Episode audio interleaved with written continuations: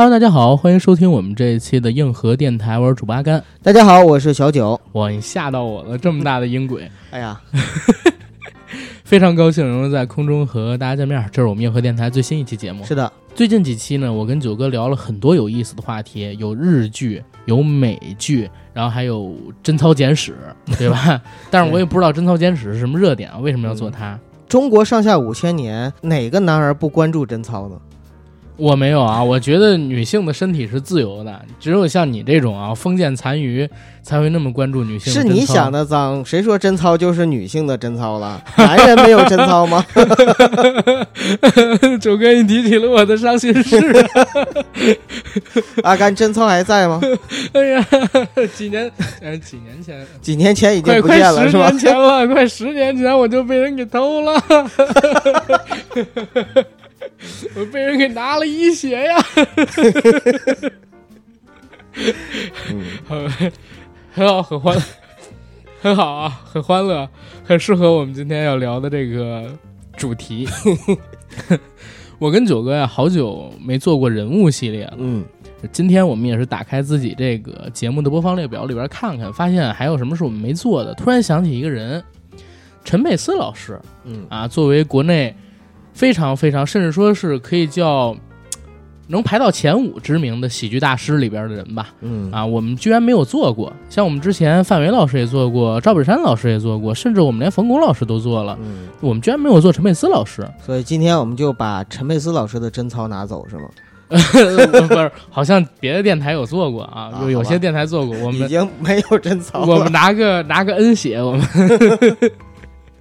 跟大家来聊一聊这个陈佩斯老师，这真是我的偶像啊！嗯，对，因为我们在比如说喜剧的忧伤啊等等聊喜剧演员、喜剧表演的这样的节目里边，其实阿甘一直都有提到过陈佩斯老师，Q 到陈陈佩斯老师，受过他的很多的教。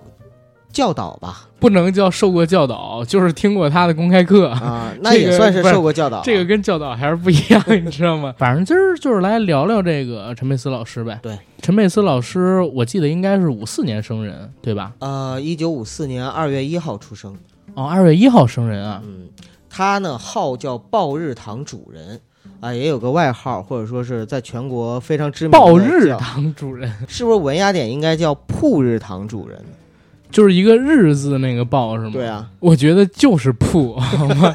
你一说报日，容易让人想歪了，你知道吗？啊，好吧，那可能就是呃，像我这种俗人就会说还报日，但是一般文雅的啊，穿着长袍马褂肯定就是铺日。不是，人家这名儿应该就是叫铺日，知道吗？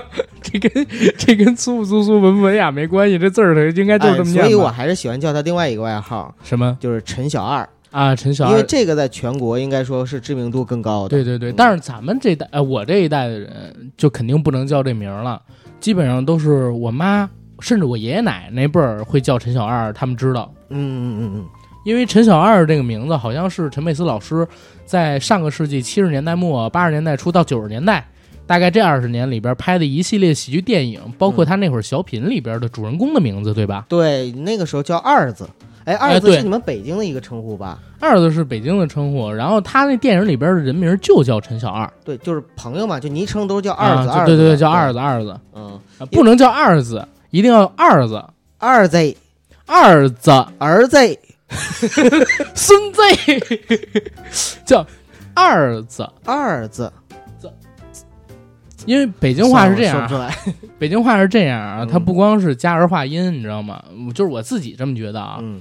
他会把好多的这个词跟句子的最后一句给抬到一声，一声，二子，二子，二子，轻声嘛，就是没有啊，对对对，轻声，给给变轻了，对，然后就让这声音会抬起来。嗯，北京话都是这样的，当然也有可能我说的不准啊，欢迎文学家找我麻烦啊，欢迎语言学家找我的麻烦。然后咱们来说这个陈佩斯老师，嗯啊，其实一一聊起他就很开心，对吧？对，想到他的形象，其实脸上不自觉的就洋溢出了笑容，洋溢出了烤羊肉串般的笑容，是吗？反正就是吃饱喝足时候的那种状态，吃撑的时候的那种笑容。对，因为面条吃太多了。对，其实现在想到陈佩斯老师，就是我都会很开心。嗯为什么？因为小的时候实在是看了他太多的这个影视作品，你小时候应该是看他的东西没有感觉吧？有是你有的后来看的吧？肯定不是看直播。啊，肯定不是看直播，啊因为我是九三年生的嘛。啊然后陈佩斯老师跟那个央视，嗯，因为版权的问题，不是交恶嘛。九八年吧。大啊、概是对，所以基本上他从九九年开始就没有再上过任何一次春晚啊，不能说基本上，就是他从九九年开始没有上过任何一次春晚，何止是春晚，几乎所有的跟广电跟相央视有关的，不是央视，包括央视下面的地方广电的，全啊都被封杀了。好，吧，好吧，嗯、所以他就转战到话剧舞台，包括去种树了呗，当农民了呗。对对，当时有这么一段艰难的时光、啊，嗯啊其实这属于央视没脸嘛，确实是挺没脸。嗯，但是咱也可以理解，也可以理解啊，这是常态，你可理解什么？理解央视吗？不是理解这个魔幻社会主义下的常态。哎，对，这句话说的非常对。在我小的时候，就像九哥说的一样，我真是没看过直播的陈佩斯老师的作品，嗯，那太小了。或者说看过，我记不清了对，啊。我是通过什么看到的呢？就是我爸那会儿买的那个步步高 DVD 嗯里边放的那些碟，因为那个时候春晚、综艺大观、元宵晚会，嗯，总之各种晚会跟节目上边那种小品相声段子会做成碟，然后就可以买来放在碟机里边，大家闲的没事儿聚在一起吃饭的时候看。我的天呀，阿甘，我就是促成了陈佩斯老师跟央视交恶的那批购买者，是吗？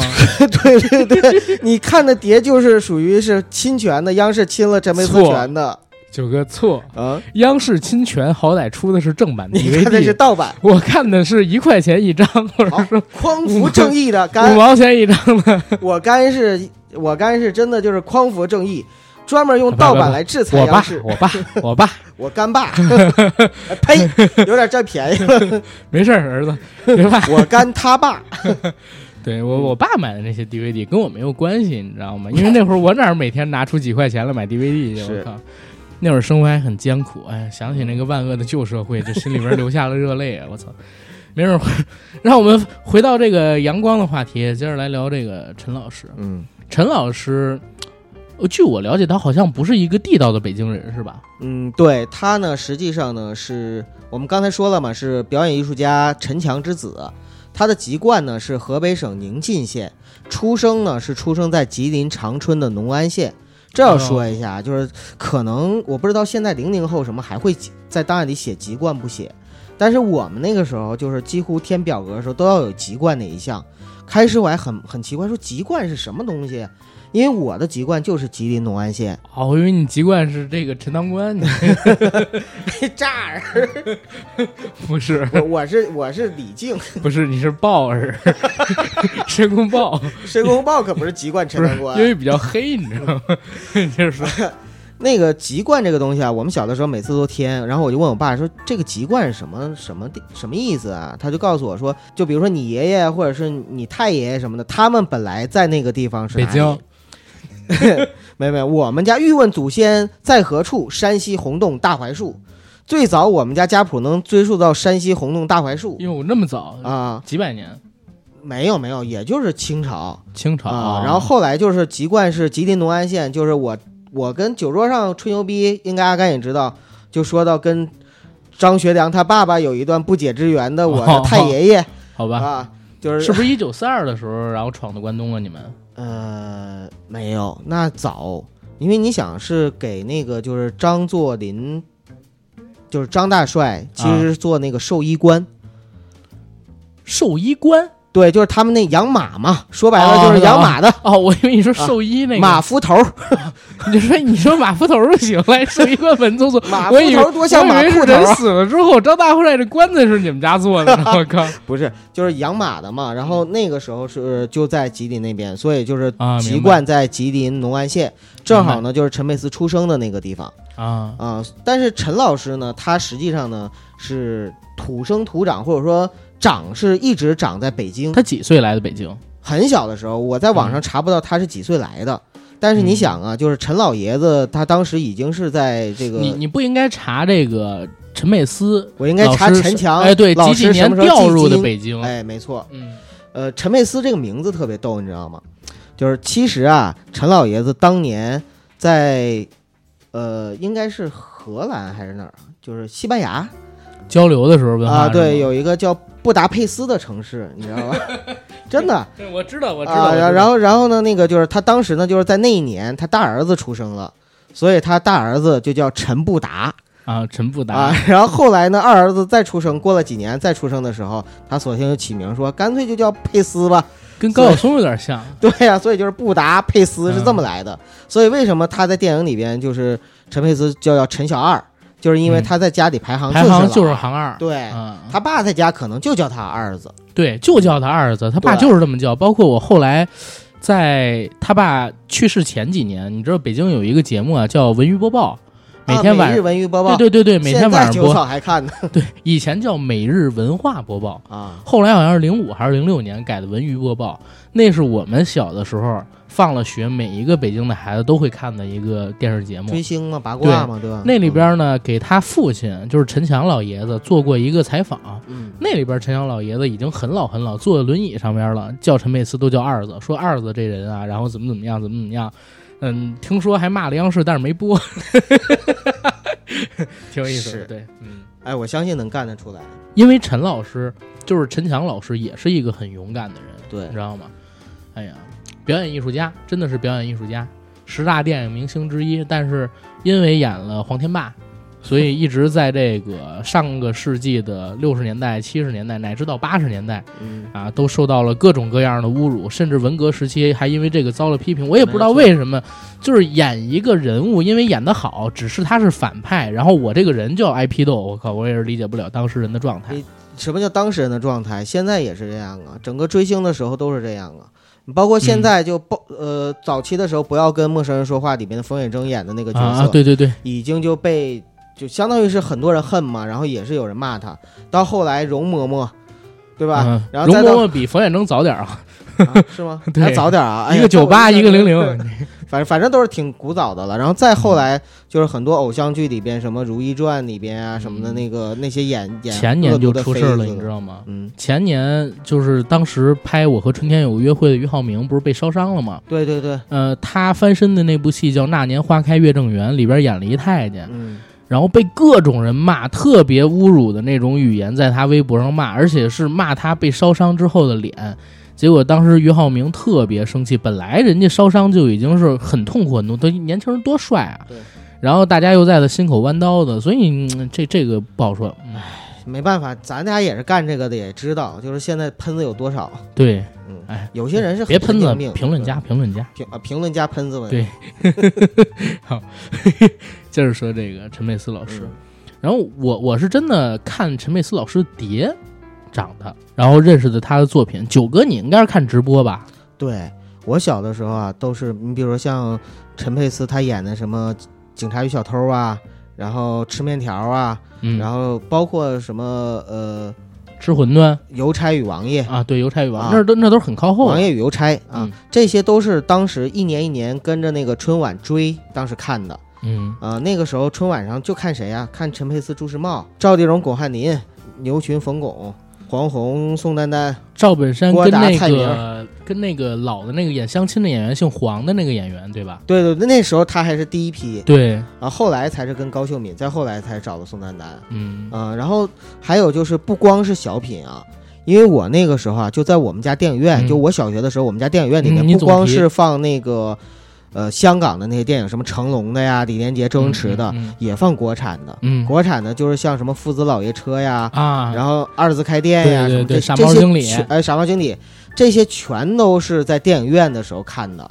哦，太幸福了。啊！我现在都都能回忆起来，当时在电影院的门口，就是海报上面，他那个海报都是要画出来的，那个时候都是画的那种海报是你在那个《遇海漂流》那期付费里边提过啊啊，不光有也有陈强老爷子和陈佩斯的哦，吓我一跳，我以为有陈强老爷子，这这这，没事儿，不说不尊重啊。嗯嗯、你是这么看的？我看陈佩斯老师的作品，首先就是小品，嗯我是先通过光碟，我之前不知道他是个电影演员，嗯后来是怎么回事呢？你有一个中央六，以前不叫电影频道，就叫 CCTV 六、嗯。打开电视看电影都是在那后来。我小的时候在 CCTV 六上边，我看到了一部电影叫《太后吉祥》啊。那里边是斯琴高娃老师演演太后对，演嗯慈禧，陈佩斯老师在里边，当然他喜剧角色是一以贯之的啊。对，在那部戏里边有一场戏，嗯。就是我印象特别深，而且现在在 B 站上边还被好多的 UP 主搬运过来，就是太后吃肘子那场戏。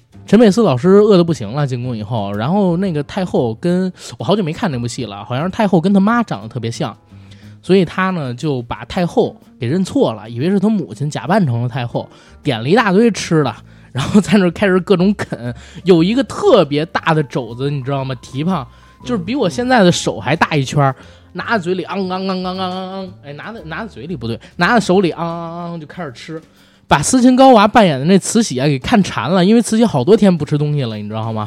看陈佩斯吃那么香，说：“哎呀，我也想吃。”太监说：“那我安排人给您做。”慈禧说：“别了，就他吧。”把陈佩斯咬过那肘子拿过来，啊，开始吃，非常有意思。对，啊，那是我在电视上边第一次看到，或者说就是我第一次看到陈佩斯老师的电影。然后再到后来，就是我自己已经爱看电影了，我在网上搜有关于陈佩斯老师的作品，因为那个时候，你知道，年轻人嘛，尤其是那种刚刚到青春期叛逆期的年轻人，一听说他跟央视那风波之后，对他太佩服了，就开始找他以前的影视作品看。什么父子老爷车、乔那一家子、傻帽经理、二子开店、爷儿俩开歌厅，少爷的磨难，，对少爷的磨难赚他三百万还是赚他两百万赚他一千万，啊？赚他一千万！我操，九十年代就敢这么喊。还有我最喜欢的，他跟赵勇老师拍的《孝子贤孙伺候着》嗯，啊，那戏才是真正的神戏呢！我操，也推荐大家去看一下，很佩服他，真的很佩服他。嗯，他每一部戏都是特别贴合时代的，除了这个太后吉祥以外啊，都是讽刺当下社会中的一些问题。你比如说那个孝子贤孙伺候着，他就是讲当时国家开始推行骨灰葬嗯啊，而不推行直接的土葬这样的形式下，农村产生的问题，孝子贤孙为什么有这样的称呼？说，哎，你必须让你妈入土为安。不能说先把你妈烧了再入土为安，你还得给她大办丧事儿，办个好几天，你才能叫成是孝子。对，因为说白了就是。我们得让别人看着我们孝顺，要不我们该被别人戳脊梁骨了。对，但是他那个处理就比，哎也不能说就比马大帅好吧，就是跟马大帅是不同的风格。我不知道你看没看过马大帅那电视剧，看过，当时赵本山老师他就是演给别人哭丧挣钱嘛，嗯，对吧？哭一场给二百，哭一场给五百，有一场哭的太厉害了，给了一千，结果还被何庆魁 扮演的那个叫什么呢？那一般婚礼跟丧事不都有主事儿的吗？我不知道那叫什么，叫前前两年还有人提过这个词儿呢，是我姐结婚还是谁办其？实就是在叫大什么大醒还是叫大什么？差不多吧，当地的特别明白规矩，什么都懂，嗯反正他说是什么是什么，然后别人就按照着他那个来弄。对对对，啊一般婚丧嫁娶都有。婚丧嫁娶都有嗯。赵本山老师当时就在那个葬礼上边哭，哭这个所谓的二大爷，他也不认识人是谁。他一边哭，旁边何庆魁演的这个大婶就在旁边说：“哎呀，这家门风好啊！你看啊，大老远的侄子都来，多孝顺啊！这家门风好啊，这家门风真不错。”就在这边喊着这种话给周围的村民看，你知道吗？这种事儿就是很多，为了博一个好门风的称呼，要不然你就大办丧事儿，要不然就是得哭哭啼啼，这这这很多。刚才我本来想说，就是陈佩斯老师处理比赵本山老师那个高明，但是我现在想不是，他们俩应该是不同风格，都是挺讽刺的。对，对，早期的赵本山老师演的这些电视剧还都有讽刺，而且特别贴实农村生活，不像现在这两年的《相爱》一样，嗯，已经是跟裹脚布一样，靠着谢家、刘家、赵家三大家族他们撑起来，跟这不一样。就象牙山小时代不是啊，象牙山权力的游戏哈。象牙山演义。没事儿，我们再接着说回这个陈佩斯老师。陈佩斯老师的戏啊，在我看来，国内的这些喜剧演员里边，能跟他巅峰时期那些作品比的几乎没有，嗯，几乎没有。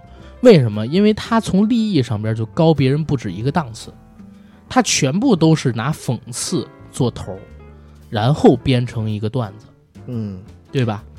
最早的时候，他都不是为了讽刺，他是纯为了搞笑。当时我看过朱时茂老师、陈佩斯老师跟黄一鹤，就是春晚第一届导演，他做了好多届啊，嗯他们的一个采访，说当时呢上演的一些作品很多都得有意义，在春晚上边，比如说宇宙牌香烟，嗯他也是讽刺嘛，等等等等，然后还有姜昆的那些作品，但是陈佩斯老师他们当时做的吃面条，纯粹就是为了喜剧效果的一个搞笑段子，结果。在做这个广电的审查的时候，人家说：“哎呀，春晚上能让大家这么笑吗？能播吗？这段子？因为他们当时在彩排的时候，有领导笑的哈哈哈趴在那个桌子底下去了。我明白。对，所以他们当时讲能上吗？最后还是黄一鹤导演，这是真的很佩服黄一鹤导演，说上。出了什么问题我担着。嗯那一年的李谷一唱《相恋》，也是黄一鹤导演接到了这个观众的热线电话点节目之后同意的。说因为《相恋》当时被批为是靡靡之音，嗯当时在那个中华大地上流传着一本书，叫《如何辨别黄色歌曲》，真存在这本书啊。电影《绝世高手》就是那个、嗯、那个经理拍的那部戏里边也有，拿着一本《如何鉴别黄色歌曲》是范伟拿着的。当时那本书里边所说到的黄色歌曲有《甜蜜蜜》，还有《相恋》，所以《相恋》是不让播的。但是电话太多了，黄一鹤导演也说出了问题我担着，让李谷一唱吧，然后这么来的。这是陈佩斯老师他们演的第一个春晚的作品。到了后来的时候，他就开始尝试更多的可能性，在自己的这些作品里边就加入了一些讽刺的元素，而且路走得远极了，嗯对吧？像那个《警察与小偷》，还有当时那卖羊肉串儿，当时都是我看着特别好笑，但没懂。长大了以后，因为电视台一遍一遍播，我再看，我才发现哦，原来那里边对时代、对当时的社会人情风貌有那么强烈的讽刺跟黑。而且要说陈佩斯的话，在那个时代下，你不能不提朱时茂，因为朱时茂跟陈佩斯正好是一庄一邪两个形象，起到了非常好的一个反差的作用还记得他们在段子里边怎么评价陈老师吗？啊。说你看你这眼睛、这鼻子、这嘴巴、这脸型儿，几千年了，中国也就出你这么一个适合演反派的人。也不是吧？我他说演什么犯，演什么叛徒啊，演什么爸不是。说演什么叛徒，演什么鬼子，还有比你更合适的吗？我觉得像葛大爷啊、梁天儿啊、谢元啊都行。啊，也不是，我觉得还是陈老师不一样。陈老师自己还说，合着中国几千年就出了这么一个玩意儿，是吗？呃，陈老师的头发确实是当时很勇敢，因为嗯当年光头的没有，陈老师一直有头发，陈老师一直没头发。不是他在舞台形象上没有头发，对对但是他本人真是有头发。包括现在他接受采访的时候，你也能看见白毛。是，他是因为怎么回事啊？当时有一天长虱子，然后把这头发给剃了。我听到的啊，他是有一次长虱子，然后把头给剃了。那时候也很穷，然后就去开戏了。结果这个光头形象跟他扮演的那个小市民啊特别合，嗯，所以为了这个喜剧形象，他之后他就一直把头发都给剪掉、剪掉、剪掉，一哎，但是我听到的说法嗯。又是另外一个版本，说呢，陈佩斯小的时候爱打架，打架的时候要揪头发嘛，所以他小的时候就光头。好吧，好吧。他，只有在九九年之后被央视封杀了，去当山民的那段时间留胡子、留留头发。胡子他一直都有啊，然后。呃不不，那段时间就是当山民的时候才留胡子的，然后到后来嘛，因为年纪大了，嗯，在他年轻的时候他是没胡子的，在一系列的电影里边，其实都有头发的。有的是假发，呃，那个乔那一家子里边是真的，嗯。那会儿是七八年还是七九，他跟刘晓庆当时拍的那一部，就是以陈强老师他们这一家嗯，啊作为原型做出来的那个电影里边，他头发还挺茂密的，哎，又自信甩甩。咱们最近聊了好多光头影星啊，还差谁？徐峥，嗯，徐峥有机会啊不光聊聊了，还可以啊踩一踩。对对对，嗯，回头可以再聊一聊葛老师。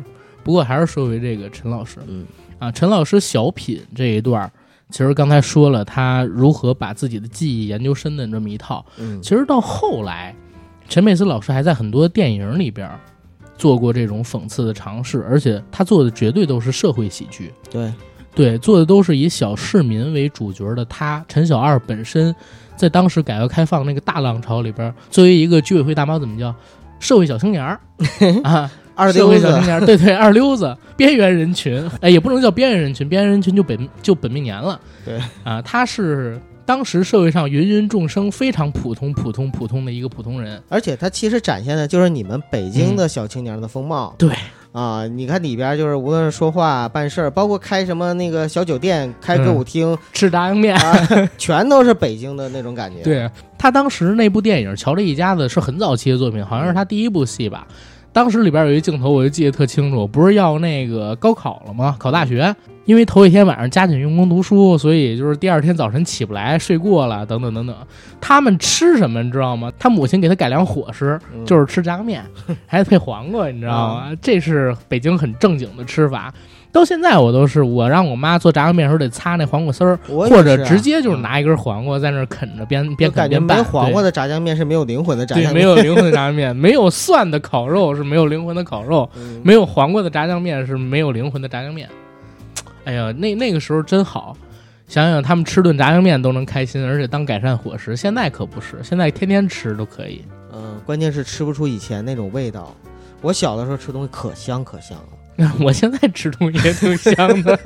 比如说我早上出门上学的时候，我妈跟我说晚上咱们做啥哈，我能期待一天是吗？啊。然后到晚上回家了，就端上来那个饭的时候，我特别开心。是，你知道我特爱吃烙饼，我妈也也会做烙饼。嗯。她要说这个儿子，咱今儿晚上吃烙饼，哎，我就能开心很久。嗯，对，还会提前给我点钱，让我回的时候带点菜回来，啊，因为我爸下班晚，嗯，所以基本上都是我到家，可能说五点多，我们家七点多吃饭，你吃那烙饼是卷的那种？不是卷的，哎，也可以卷，但是我们家一般都撕着吃，啊我爱吃啊卷的，撕成那种，比如说半张饼，直接就拿这当当当主食，啊手里边拿着一起煎菜什么的吃了。嗯。我妈做饼非常好吃，呃，陈佩斯老师他吃的那个面，看的我也是真香，特别像北京人吃炸酱面时候那样，你知道吗？对，蹲着啊，要不然就坐着。哎，这好像所有人吃面都是这么吃的，但是北京人吃面不一样啊不，是他得就是葫芦出声来就，不是不是这种。我说的这个北京人吃饭不一样在哪儿呢？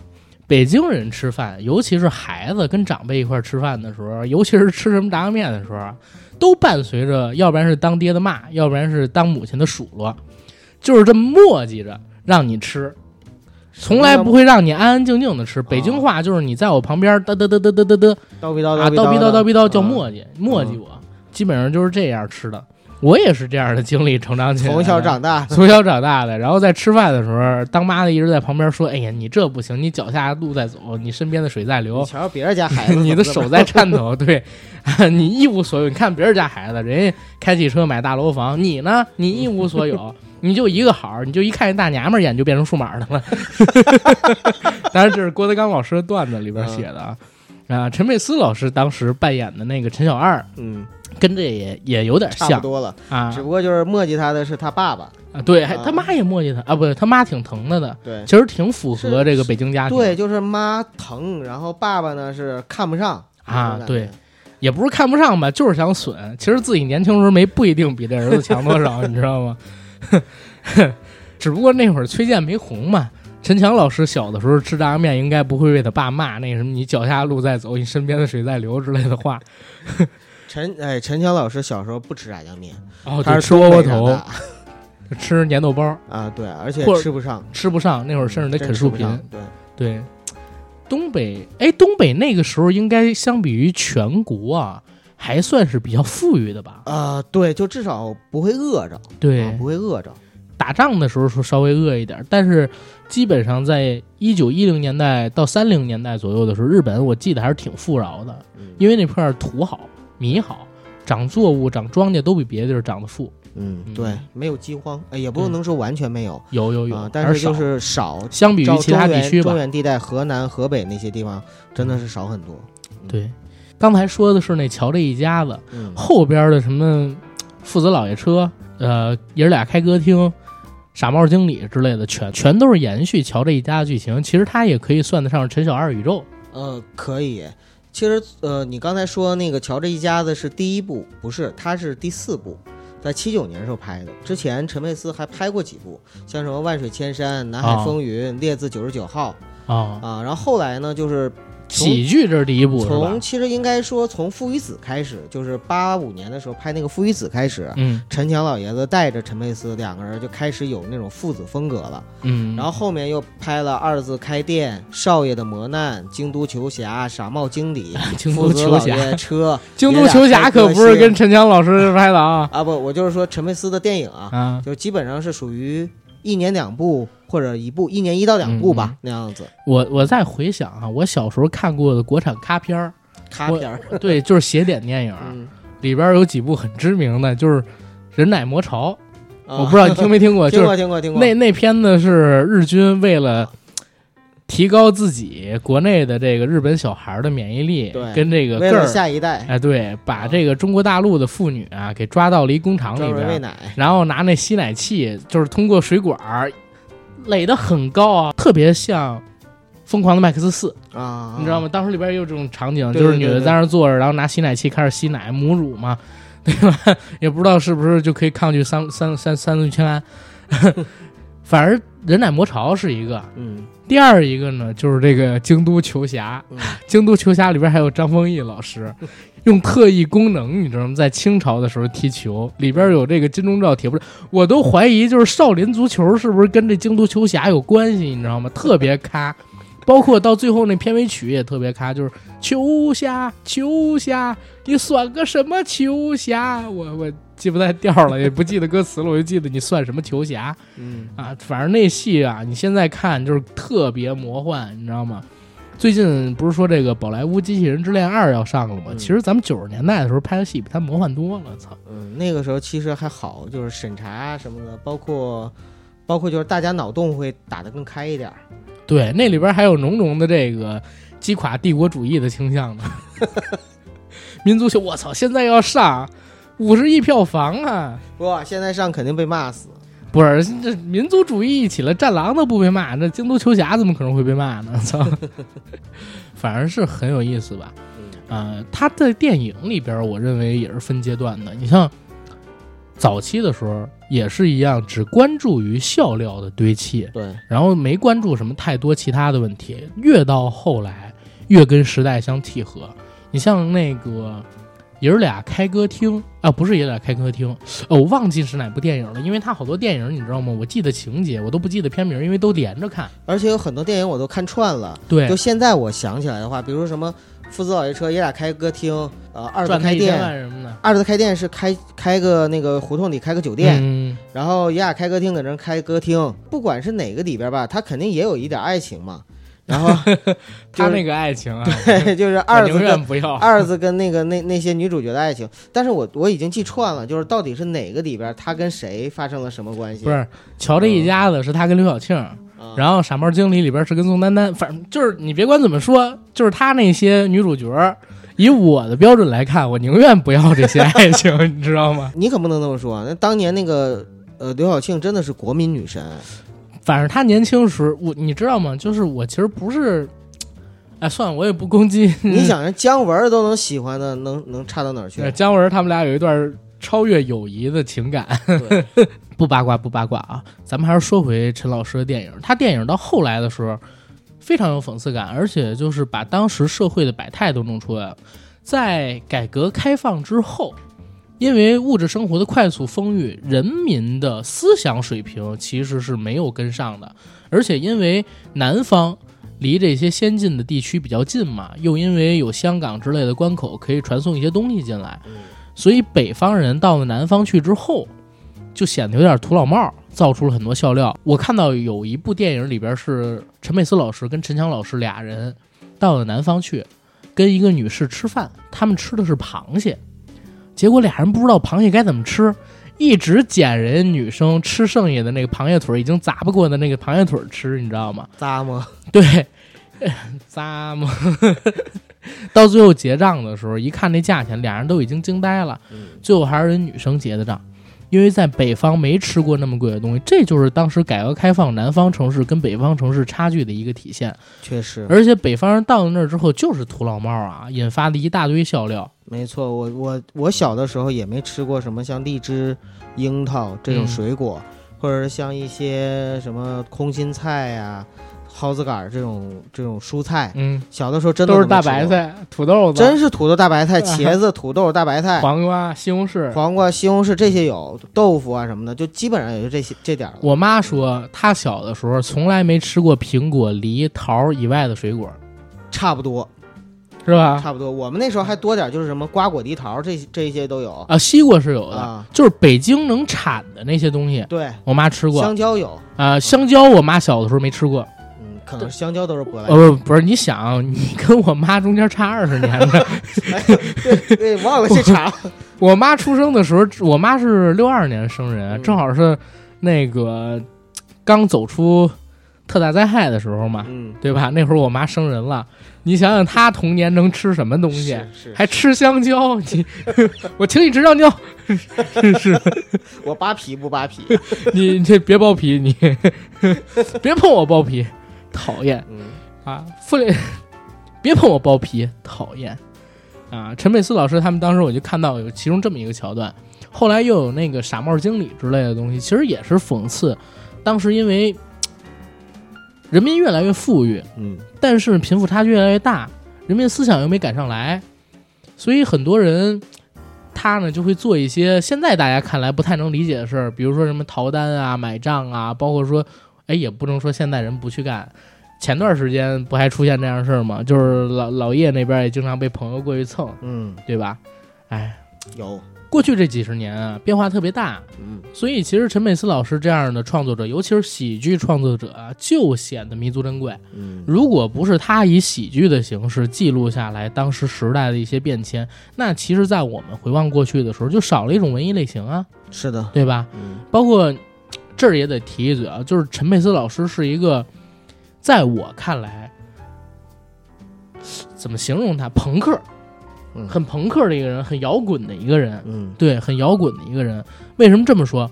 不光是因为他演过一个中国摇滚往事的小品，嗯是因为他其实整个人生经历就很摇滚，是，对吧？很朋克。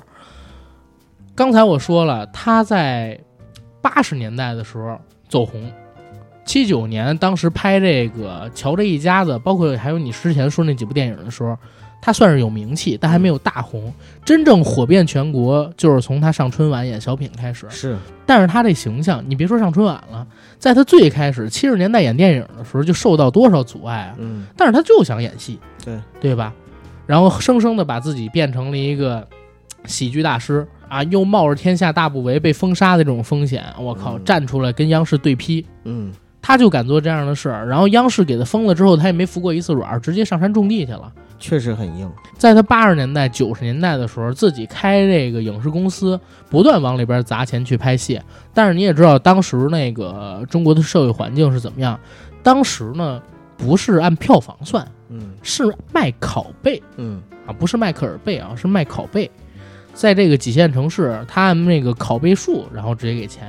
所以当时陈佩斯老师这个电影啊，被无数次的盗版，然后很多影院放完了之后也不报，当时收入。所谓的这个叫好不叫座，啊，对，叫好不叫座，就是拍到太后吉祥那一期的时候，又赶上他当时跟哪个港片儿啊，是成龙的那个我是谁吗？打擂台还是怎么样？结果就亏得一塌糊涂。嗯，完败，啊，完败。正好拍完那个太后吉祥之后，也没两年，又跟央视那交恶了，相当于倾家荡产。还好就是陈老师的夫人嗯啊有点钱，然后包了几片地，所以上山做农民去了。要不然的话，就不知道该怎么生活。嗯，因为当年我是从小看着他的戏长大的嘛，啊、包括他的电影，包括他小品，呃，可以老实说啊，就是我亲身经历那个时代，我知道，就是他从来没有做过一线，从来没做过一线，他他嗯、挺大牌的呀，当时是很大牌儿，但是无论是在呃春晚的小品上面，还是在那个就是电影电影这个市场上面，其实很知名，然后呢也很有人气，但是他从来没有有就是从来没有过那种特别强大的票房号召力和人民喜爱程度。我为什么这么说？因为我记得小的时候，就是我们家看春晚啊，等等等等，嗯大家也会看陈佩斯，但是那个时候喜欢他的人没有喜欢什么冯巩，呃，包括没有喜欢赵丽蓉老师的多。对，包括赵丽蓉，包括呃黄宏，甚至啊包括姜昆。啊、就是大家都会喜欢，但是但是没有，就后来为什么赵本山被封为小品王？嗯，因为到小赵本山的时候，是真的就是所有人众神陨落，对所有人都喜欢他，而那个时候呢，是大家我有喜欢这个的，我有喜欢那个的。对，陈佩斯呢是有很多人喜欢，但是没有到那种就是一呼百应的状态。嗯，至于票房号召力，也跟后来就像赵本山老师也差得很远。他的那些东西说高级也没有那么高级，但是说低级也没那么低级，他是属于正好在阳春白雪和下里巴之间那种非常接地气的那种讽刺喜剧。我得到的那情况还跟你不太一样。嗯，我妈跟我说，说八十年代的时候，陈佩斯是全盛时期，第一届春晚上面不就有他吗？嗯，但实际上就是九哥，你是八三年生人，对我等看你九几哎九六九七，不应该是从九零年开始，嗯，九零年开始一直到九九年，这这几年是我看春晚看最多的时候。从大概九零年开始，嗯，陈佩斯老师的春晚作品啊，就一年不如一年，一年不如，真的是一年不如一年啊！是是是，你像他那个王允邮差，我就嗯看特别尴尬。那个已经是啊哎，确实不咋地了。还有他演的什么大魔术师之类的东西，我嗯真的都看不下去。我以现在的视角回过头去看，哪怕是那会儿比较缺乏笑声的中国社会，嗯呃，也肯定比不了在九十年代大放异彩的赵丽蓉老师。嗯其实喜剧的王啊，在中国春晚上边是分成几个时代的，嗯有这个陈佩斯时代，陈佩斯之后就是赵丽蓉老师的时代，嗯赵丽蓉老师的时代之后就是赵本山时代，赵本山时代之后，现在还没有一个称王的呢，嗯所以大家才会怀念赵本山，怀念赵丽蓉，怀念陈佩斯嘛。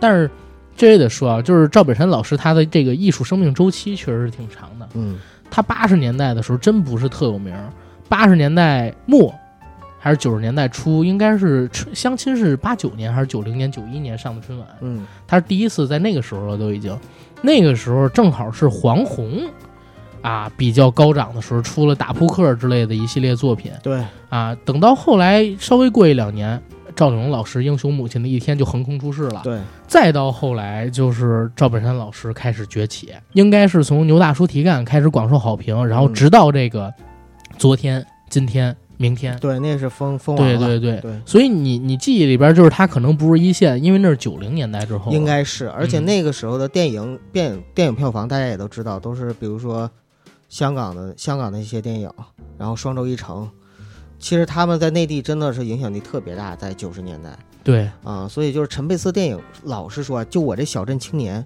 我有的时候我是不爱看，为啥不爱看？因为我觉得那个东西，就一那个时候是一听国产的，一听大陆片儿就觉得土。啊，就觉得香港电影、好莱坞电影，那就 哎那个才是最最好看的是是，啊。我能我能明白你们当时那个想法，嗯确实是这样。当时因为还是制片厂制呢，对呀、你想，就像什么潘长江他们拍的什么《举起手来》呀，然后黄举宏手来都零五零六了。对呀、嗯就黄宏什么拍的那种那种就是抗日题材的，郭达嗯好像也拍过是吧？郭达拍过，啊，就郭达跟那个潘长江不就是举起手来吗？啊但是潘长江很早的时候啊，有一个戏，有一个系列《毛驴县令》啊，对对对，有一啊个，，那个其实当时也挺红的，嗯，呃，娶了好几个老婆，还有白人、有黑人，最后全都弄到你们这儿有媳妇儿。你们这儿有嬷嬷庙吗？那个白白白人那女孩说：“你们这儿有嬷嬷庙吗？他娶了我又不要我，我要出家。”嘿，反正是很有意思嗯啊。陈佩斯老师他的电影，八十年代的时候确实是很火的，嗯但是到九零年之后，也跟着他在春晚的地位下降有关。但你这儿要说明一点啊，就是大家知道吗？小品这个词儿是陈佩斯老师跟朱时茂老师发明的，嗯，对吧？因为当时黄一鹤老师看了这个吃面条之后，要给他们报节目嘛。对，而且第一次上春晚的时候根本就没有这个没有这个。没没有这个种类，对，嗯，黄一鹤老师说：“你们这东西叫什么呀？又不像相声，对，说相声吧，你俩又没有台子，然后话剧呢对话剧不像。我们这就叫小品吧。对，对，所以小品这个词儿就是从他俩开始了，嗯。所以导致就是前几年的春晚只有他们演小品，嗯所以他们俩当时真的是火遍全国。但是，一到了九零年代到两千年代初，中国小品的这个全盛时期啊，当时确实是他们俩就有点不太行了。其实我刚才在录节目之前，我都跟九哥说，我说陈佩斯老师他的这个被封杀，甚至可以叫做激流勇退，直接就封神了。他要不被封杀，有可能就是第二个黄宏，嗯，有可能啊，我只是说有可能。我明白，特别明白，因为之前啊，我曾经看过网络上有介绍，也不算介绍吧，就是有一个网友分享亲身经历，他在一次见面会上遇到了谢元儿，然后他就问谢元儿说：“那个谢老师，嗯，对我特别喜欢你的作品，但是为什么最近就是很少看到你就是有新作品出来？”然后谢元儿说：“说因为现在的喜剧啊，我已经跟不上他们的节奏了。”所以不会演了。他真的是这么说的，说所以我就不演了。嗯，谢元老师，我都不记得他演过什么。我我唯一记得我小的时候对我就是说我爱我家，这是我唯一记得他演过的戏，在我儿童时期看的，戴着一个黄色的安全帽，嗯。啊，跟这个谁？演个民工，呃演一民工跟自己那个青梅竹马的，就是对象。嗯。说，俺们小张妹子。啊，跟我是纯洁的男女关系，然后那边说都男女关系了，还还纯洁，哪有纯洁的男女关系？我就不信。嗯，嗯。然后陈佩斯老师他的这个电影刚才说过了啊，说过，但是我想提到是什么？我小的时候看过的，让我印象最深的陈佩斯老师的作品，其实不是电影，嗯不是小品，是一系列特别写点、特别咖的喜剧短片。嗯，我知道大概是在一九九六年左右拍的，反正就是九十年代末到不是，嗯反正就是九十年代中期到九十年代末，嗯，也是我爸买的那些碟里边的。哈，连这个都收录了，有，我告诉你，我当时看过那些碟里边有什么，我爸买的，嗯。有冯巩跟牛群两位老师他们那个相声合集，嗯。比如《小偷公司》啊，然后呃什么，就是俩人比当什么好好爸爸。嗯啊，那那个节目对拍卖会嗯。里边也有，还有他们俩演过好多好多相声，嗯，他跟郭冬临还演了一个相声，冯巩。对。啊，弹吉他什么一二，听说过没说过流氓操骆驼，呃，有点像洛桑学艺，就是郭冬临说会什么，冯巩就会什么，弹的还比他好，唱的还比他好，对吧？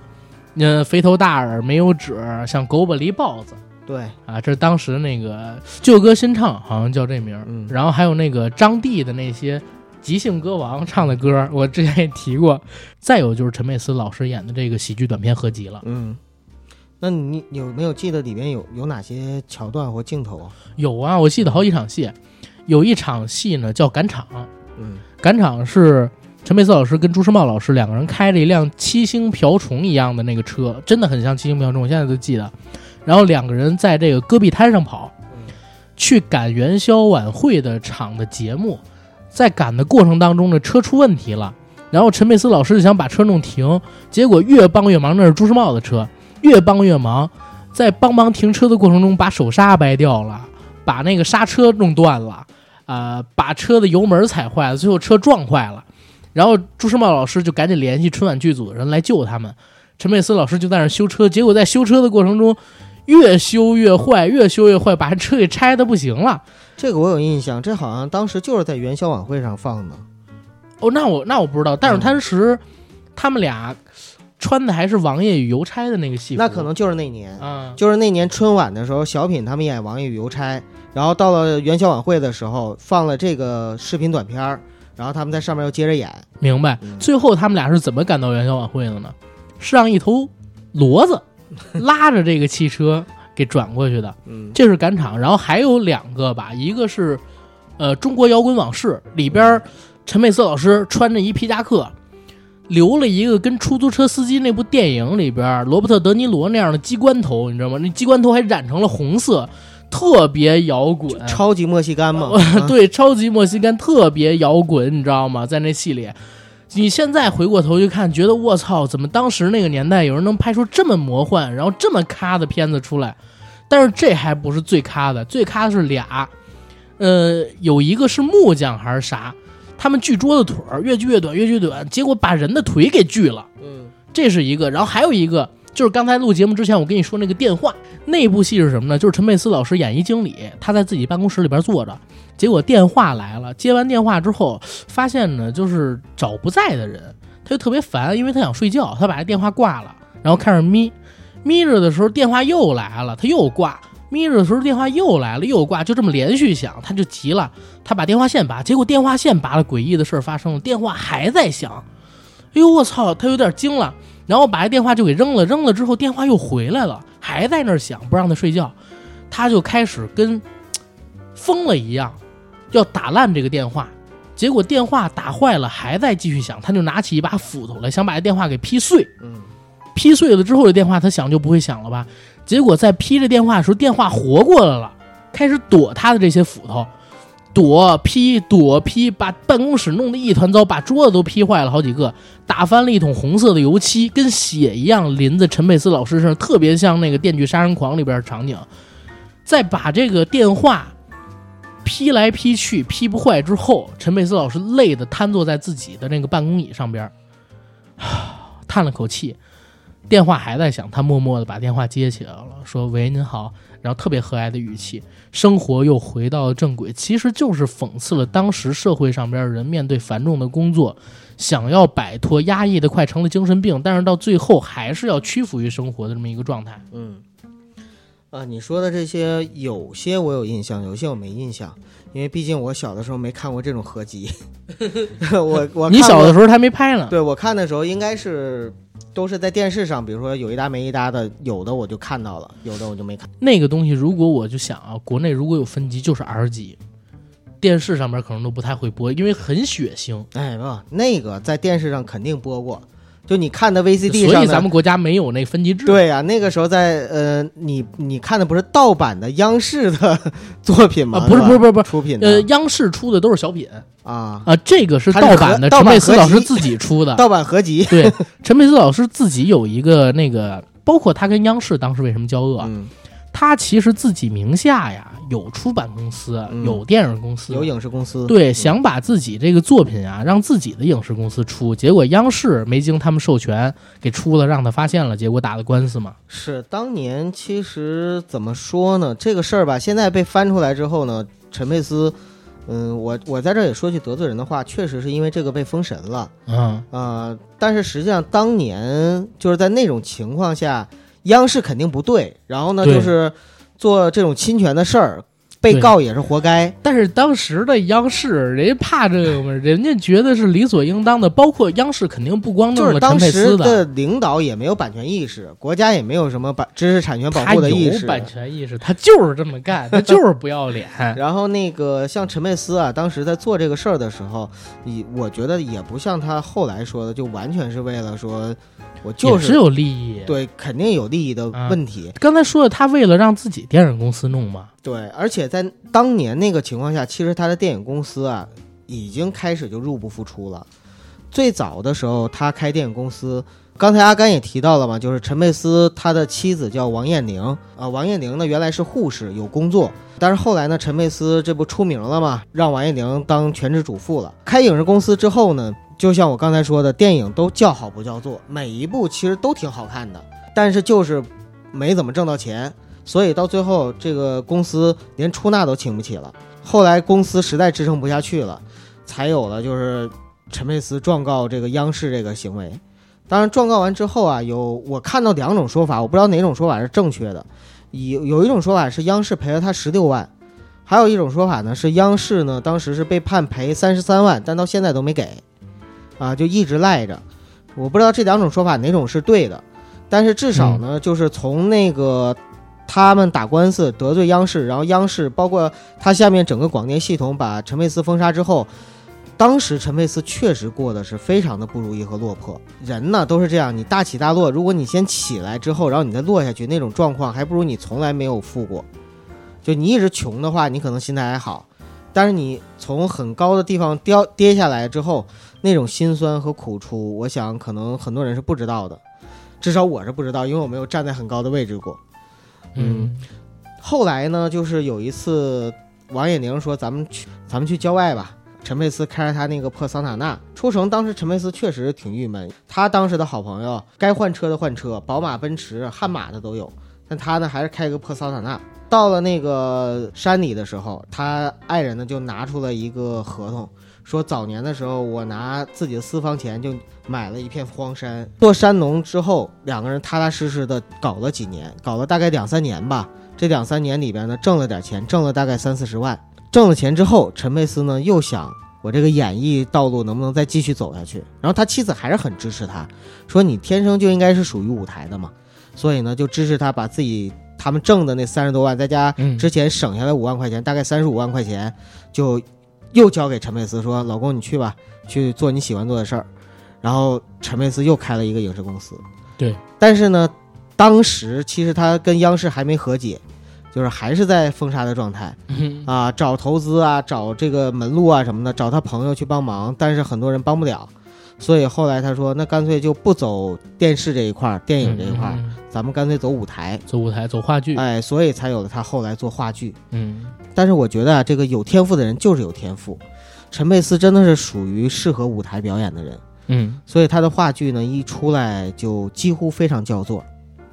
几乎非常。哎，我这句话有语病啊，嗯 就是很叫座，就是很叫座。嗯、然后包后来包括什么阳台呀、等等一、系列的喜，剧忧伤、戏嗯台，哎，戏台也是很好。对呃，你看过他的话剧吗？我看过戏台，戏台怎么样？感觉？我感觉非常好。它跟现在市面上的很多喜剧不一样，嗯一样是讽刺的。因为我我不知道咱们这儿有多少听友朋友看过陈佩斯老师的话剧，嗯阳台那个时候我太小了，嗯我没有看过。包括后来，其实在网上可以搜到录像版本，我也没有看过。但是我看过戏台，是在呃北京东四十条那边那个北京喜剧院看的。嗯之前我不还分享过吗？我说我当时去买，呃，这儿不推荐大家哈，就是补偿补偿那个陈佩斯老师。当时我是怎么看的？因为票价比较贵，那会儿我在附近上班，在那个五矿大厦里边上班。那我当时呢下了班，发现门口有票贩子在那手里拿着票，原价是一百八，七点还是六点半开场，已经到点儿了。我说你要不然给我吧，五十，因为你不给我这票也作废了嘛。明白，对吧明白。最后他也给了，我就这么着看了当时的戏台。嗯，戏台那个戏里边，陈佩斯老师，哎，那个跟他演对手戏，呃，没有杨立新，不是不是不是，哎，对对对，是杨立新跟他演对手戏。那里边陈佩斯老师还有呃贾志国、杨立新老师 演的非常好，而且那里边还出现了京剧的元素。在我看来啊，因为前段时间不是也上了开心麻花的一系列的嗯，喜剧嘛，嗯我不是攻击开心麻花啊，嗯，两个水平。我明白，嗯、但是呢，开心麻花肯定更流行。特明白，因为在我的心里边，认为话剧登峰造极的，或者说真正是属于表演艺术的高峰的，是像《雷雨》《茶馆》，就是仁义的那些老表演艺术家演的那些，嗯真好看。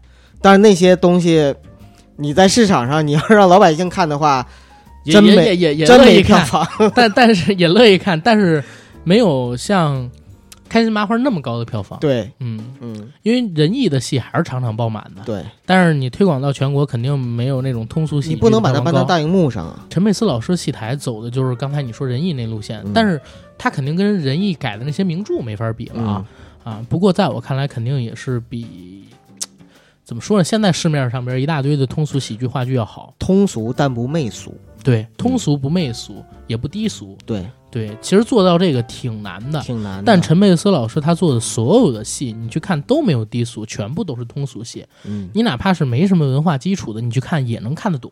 我听到一个说法，说陈佩斯啊，他当导演导戏的时候，嗯他不看，他在幕后用耳朵听嗯啊，听前面的演员就是说台词，对，然后呢去指导那些演员怎么演戏。嗯，这个也很正常吧？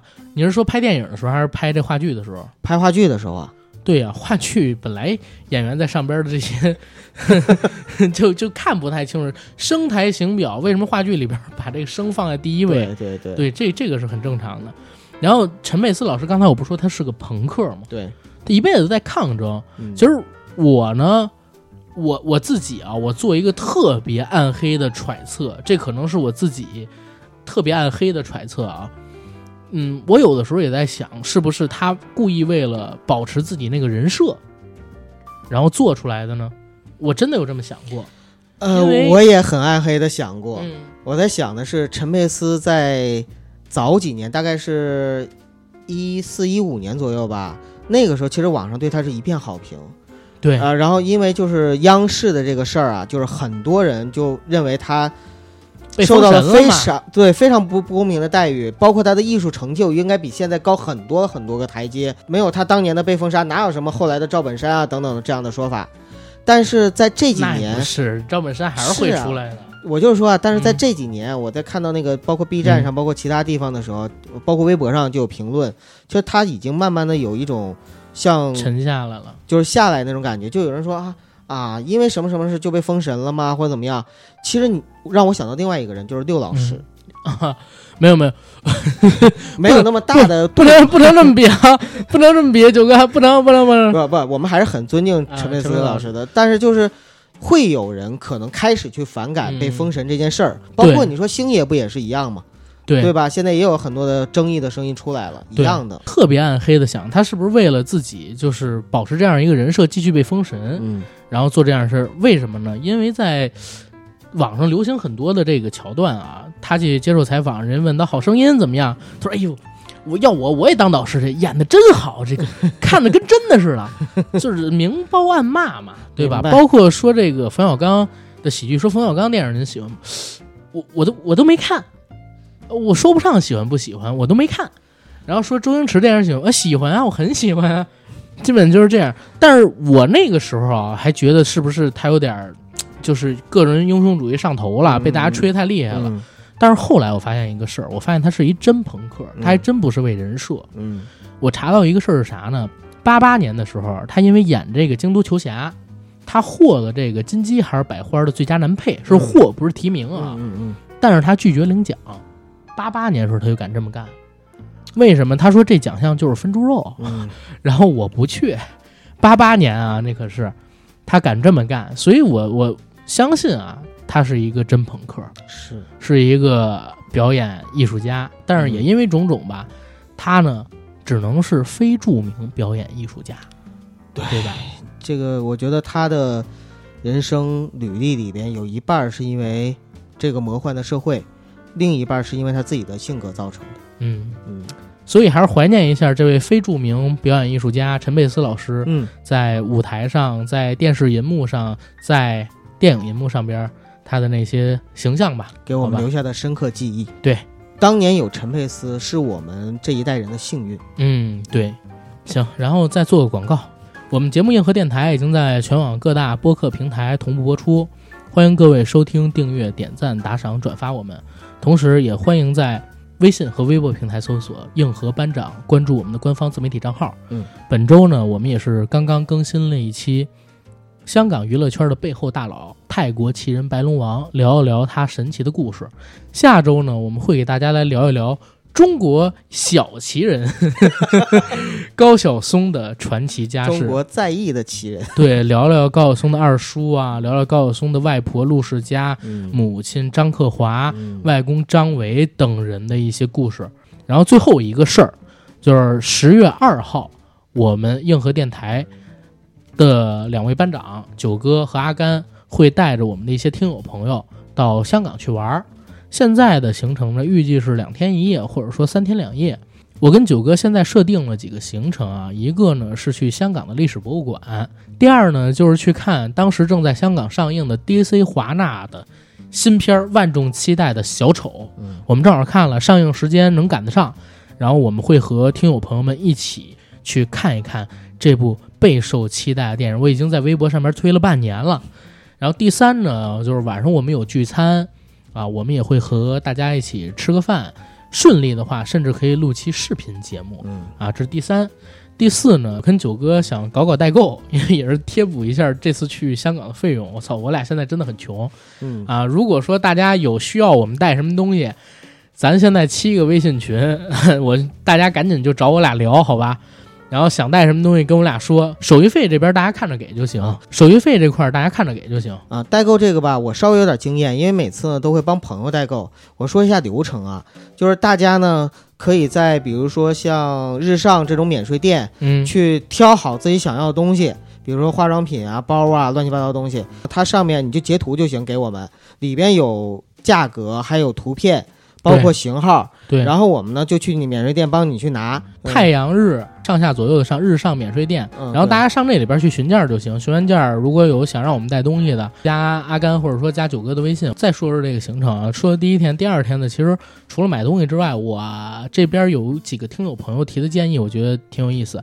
一个呢是去一下这个香港一些著名电影拍摄的这些景点儿。嗯嗯啊，我们去逛一逛。再有一个呢，他们想去香港的一些小学附近看看，但是我我有点不太建议这个东西，啊，因为大家也都知道现在香港发生的事情，嗯。我们这边呢有大概十几二十口的人过去，也有现在人就在香港的听友给我们提建议说，呃，其实没有大家想的那么危险，真的没有大家想的那么危险。其实只要大家避开就是那些人固定在的那几个点儿，嗯。其他的景点儿之类的地方其实挺安全的，包括这次去办港澳通行证，我们也看到，其实 十一准备去香港的人挺多的嗯啊，包括排这港澳通行证的人也不少嗯啊。咱们一些在深圳，在这个广州的听友也会给咱提供帮助，包括最近这几天还有人陆陆续续的去香港，现在价格也便宜。如果你想到香港去跟我们见证一下历史，啊，你就过来。但是啊，